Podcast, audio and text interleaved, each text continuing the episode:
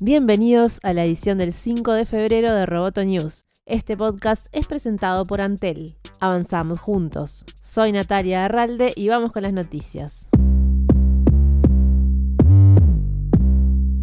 Facebook celebró su aniversario número 15 con otro dolor de cabeza, ya que dos de las más importantes agencias de fact-checking del mundo, Associated Press y Snopes, anunciaron que dejarán de trabajar con la red social. Ambas ayudaban a Facebook a combatir la propagación de noticias falsas en la plataforma. Tanto AP como Snopes continuarán en conversaciones con Facebook y no descartan volver a trabajar con la empresa en el futuro, pero Snopes subrayó que solo colaboraría con Facebook bajo la certeza de que el resultado final sea positivo para las comunidades en línea y para los propios trabajadores. Los fundadores de la agencia añadieron en un mensaje público que la decisión se debió también a pérdidas financieras significativas para el grupo y a la dificultad de mantenerse al día con el volumen de información que debía verificarse. En respuesta a la retirada, Facebook dijo que está dedicada a combatir la información falsa y que funciona con otras 34 organizaciones de fact-checking.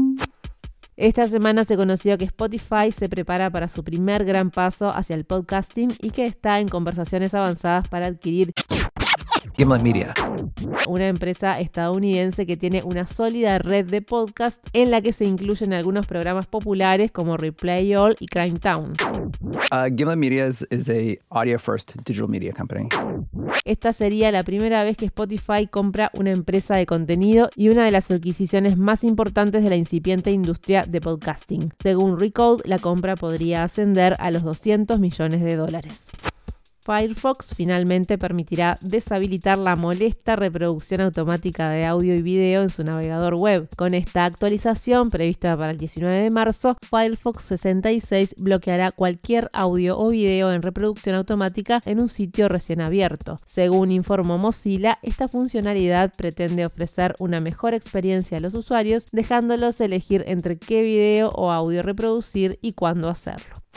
El negocio de los scooters crece en América Latina. Las empresas Green de México y Yellow de Brasil se fusionaron y recibieron una inversión de 150 millones de dólares, de acuerdo con declaraciones de ejecutivos de ambas compañías dadas a The Information. Ambas empresas se combinarán bajo un solo nombre, Grow Mobility, y operarán en Chile, Colombia, Uruguay, México y Brasil. Grow Mobility tendrá una flota de 100.000 patinetas eléctricas y unas 25.000 bicicletas repartidas en seis países del continente.